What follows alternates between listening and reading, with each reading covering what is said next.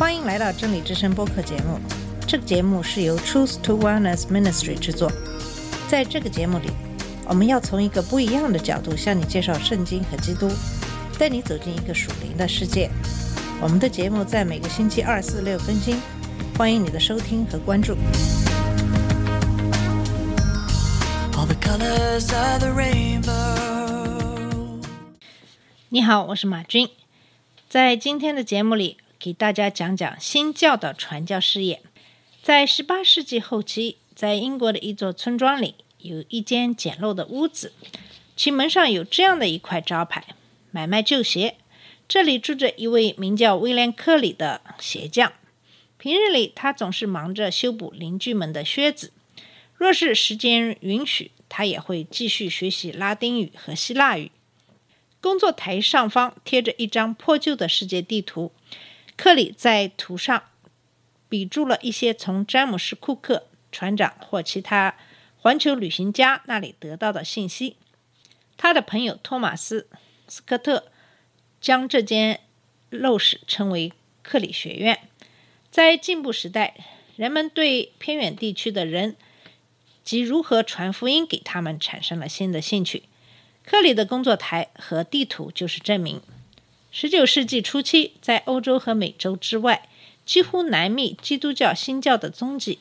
除了印度及荷兰从葡萄牙人手中接管的东印度群岛，福音几乎未涉足亚洲其他地方。同样，除了埃及和埃塞俄比亚的古代科普特教会，对于福音而言，非洲是一块黑暗的大陆。十八个世纪过去了。基督教还远非一门世界性宗教，而今一切都不同了。几乎每份都市报纸的头版，每天都会刊登与地球上某处基督教紧密相关的新闻。十九世纪是基督教扩展的伟大纪元，无论是宗教思想还是世俗思想，从来没有一个得到如此广泛的宣传，也从未有成百上千万的人自愿捐款用于。支持有如此多的专业机构参与的这项宣传，这是研究基督教扩展的前沿史学家肯尼斯·斯科特·赖德列颇有见识的评论。仅就数量而言，19世纪的基督教传教团体在人类历史上是空前的。我们怎样解释新教义在为基督赢得全世界猛然迸发的这股能量呢？在新教史的最初百年。罗马天主教国家、西班牙和葡萄牙一统欧洲各民族的商业和帝国扩张。这期间，最伟大的传教士有沙乌略、卡萨斯和利玛窦。直到英国击败西班牙的无敌舰队，成为与荷兰并驾齐驱的殖民大国后，新大陆及其民族才开始向新教传教士们开放。第一批试图向偏远地区的人们传讲福音的新教徒属前进派。然而，莫拉维亚信徒的关注点集中在某个欧洲殖民地的居民，后者因不认识基督而处于灭亡之中。由前进派组成的基督教团体，犹如被异教海洋包围的几座孤岛。威廉·克里大规模地推行基督教传教工作，他一直在思考如何使各地基督教化，以及全体人民都成为基督徒后会有何事发生。他认为，外国传教士在完成这项必行的使命中，绝对只能做出一小部分贡献。因此，在考虑传道事业中，发展当地传道力量是首先的，也是最重要的因素。他认为，基督教首先必须牢牢根植于他被植入的本土文化和传统当中。正是出于这些以及其他的因素，威廉·克里被称为现代宣教之父。这位英国鞋匠似乎最不可能成为伟人了。他娶了一位贫穷的、未受过太多教育的女孩为妻，并且他制鞋所得的微薄收入也不足以糊口。然而，一个人的伟大之处可以出于，但绝不取决于他所处的境遇。他对知识如饥似渴，宁可不买食物也要买书。哥伦布和詹姆斯·库克船长是他心目中的伟大英雄。一七七九年，威廉·克里通过一位鞋匠同行归信了基督。一七八三年，他受洗归入基督。在积累一些布道经验后，他成为摩尔顿敬礼宗小教堂的牧师。靠讲道和修鞋来供养家人。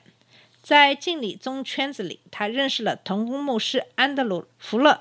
福勒是一个坚定的加尔文主义者，与他的一些加尔文主义的同伴决裂，因为他们认为积极的传福音、呼吁人们悔改归信，与神拣选某些人得救不符。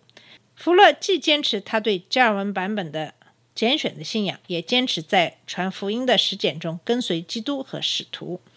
对于未信者，我们如此的妥协，福勒抱怨说，以致失落了原初传道人的精神。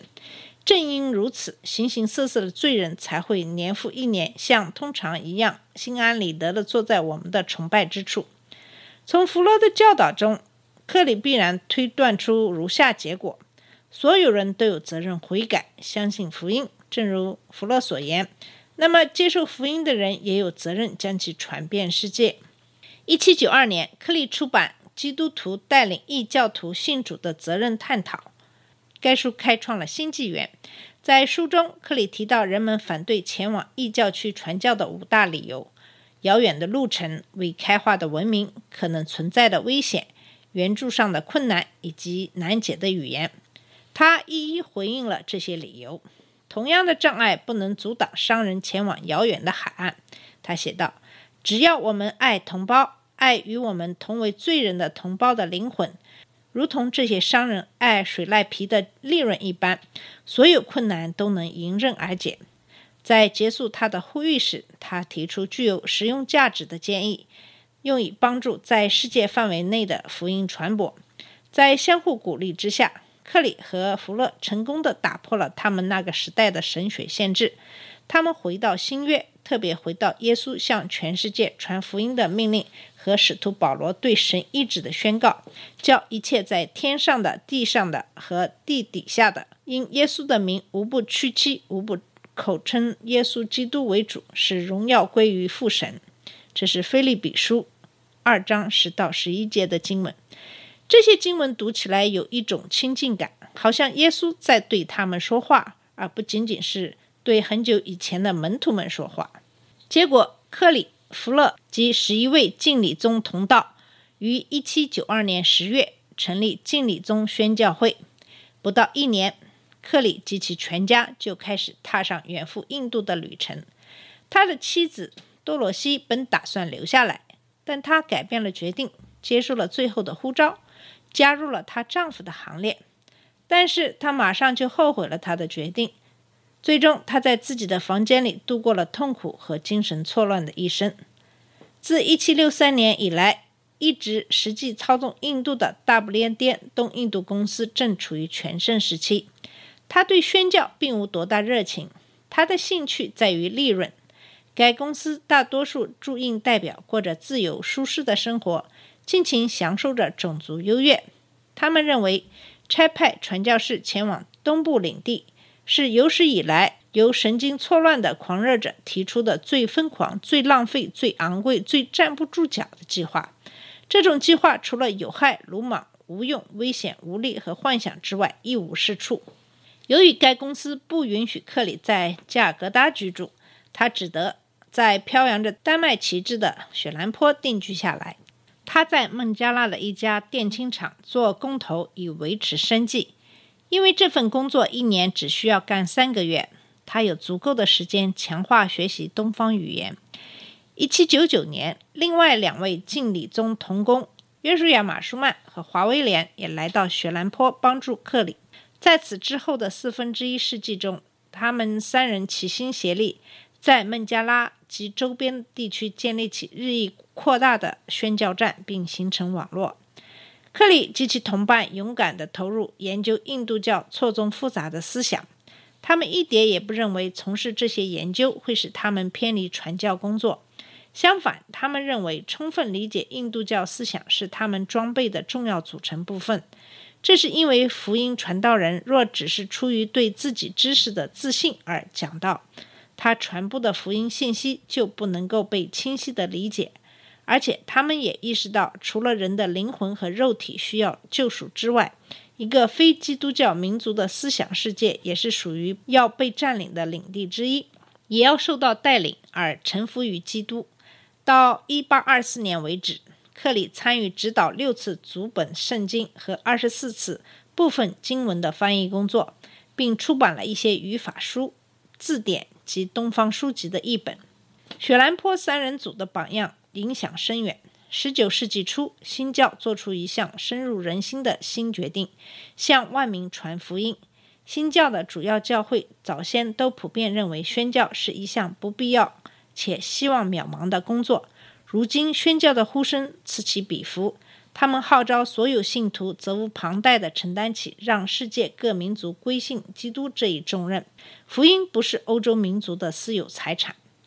宣教先锋的名单上增添了数百人。在印度的亨利·马丁，在中国的马里逊，在南太平洋地区的约翰·威廉斯，在缅甸的阿道尼拉姆·贾德森，在印度的亚历山大·达夫，在火地岛的艾伦·加德纳，在南非的罗伯特·莫法特等，还有很多宣教士和他们的妻子被长久的遗忘了，因为他们中有的人在热带地区不幸感染疟疾，几个月后便病逝了。有的则遭到某个野蛮部落的杀害。从这部分新教团体中产生出将福音传至异教区的热情，这在很大程度上是因为深受18世纪英格兰和美洲福音派复兴运动的影响。在这个传教世纪的前三十年，所有的努力几乎都源于福音派。这不足为奇。福音派的觉醒运动使布道及其对象发生了突破性的变革。传统的信徒通常把传道人的职责限定为牧养其教区内所有成员在受洗时种下的信仰种子。对他们而言，在部落社会中传福音几乎不可想象。与此同时，那些坚持僵化的预定论的信徒似乎一点也不关心神在印度和中国的选民。然而，像克里那样的福音派信徒将布道视为使罪人通过信仰基督回到神面前的呼召。在这一使命面前，他们觉得自己责无旁贷。他们认为，在英国受洗的异教徒和海外非基督徒民族在原则上没有差别。直到19世纪20、30年代，对海外宣教产生兴趣，才成为不列颠教会的一个普遍特征。这部分要归功于福音派信徒成功地影响了英格兰和苏格兰社会，他们许多的价值观都为外界所接纳。尤为值得一提的是，不列颠作为一个基督教民族，对海外地区负有基督徒责任这样的思想已经扎下了根。这种宣教使命的意向，在当时成千上万的布道讲章和成百上千的圣歌中都可见一斑。为印度奉献一生的加尔各答主教雷金纳德·赫伯曾写下一首广为传唱的圣歌，来自格陵兰的冰山就是其中的一例。我们这些人灵魂被神智慧照亮，我们能拒绝把生命之光带给陷于黑暗中的人吗？拯救啊，拯救！喜乐的声音大声宣告，直到地极，米撒亚的美名都被知晓。这一新教世界观强调两点，正如克里和弗勒所指出的：其一是福音，圣经教导说，没有信仰基督者是失丧的人。主在每个时代吩咐每一个信徒去让全世界都知道他拯救的福音。其二就是预言。十九世纪的许多信徒都追随乔纳森·爱德华兹的观点，认为正如海水覆盖海域那般，神的知识会充满全世界。广传福音正是为基督复临为王、统管世界所做的预备。这种相信基督不久将做王的信条被称为千禧年主义。新教向全世界传福音的使命绝非难可以闷。宣教运动中的奉献精神，加之进步时代的乐观主义精神，使得实现这一目标似乎指日可待。因此，学生志愿海外宣教运动也把将福音传遍世界作为口号。来自非洲和太平洋的报道不断地更新这个意向。所有这一切中，没有什么能比大卫·利文斯东传回祖国的有关消息更加鼓动人心了。正是他报道了非洲在灵性上的黑暗以及恐怖的阿拉伯奴隶交易。这块黑暗大陆的伟大探险家来自勇敢的苏格兰家族。他十九岁就立志为减轻人类苦难奉献一生。他学医为宣教工作做准备，后因非常敬仰在南非宣教的罗伯特·莫法特，随赴非洲协同工作。好了，我们今天的节目先到这里，谢谢你的收听，我们下次节目再见。这里是真理之声播客节目。真理之声是 Truth to Wellness Ministry 旗下的一个节目，由 Truth to Wellness Ministry 制作和播出。如果你有什么想跟我们分享，请给我们发电子邮件，我们的邮箱地址是 truth to wellness at gmail dot com。你也可以直接去我们的网站 www dot truth to wellness dot com 浏览更多的信息。下次节目再见。All the colors of the rainbow.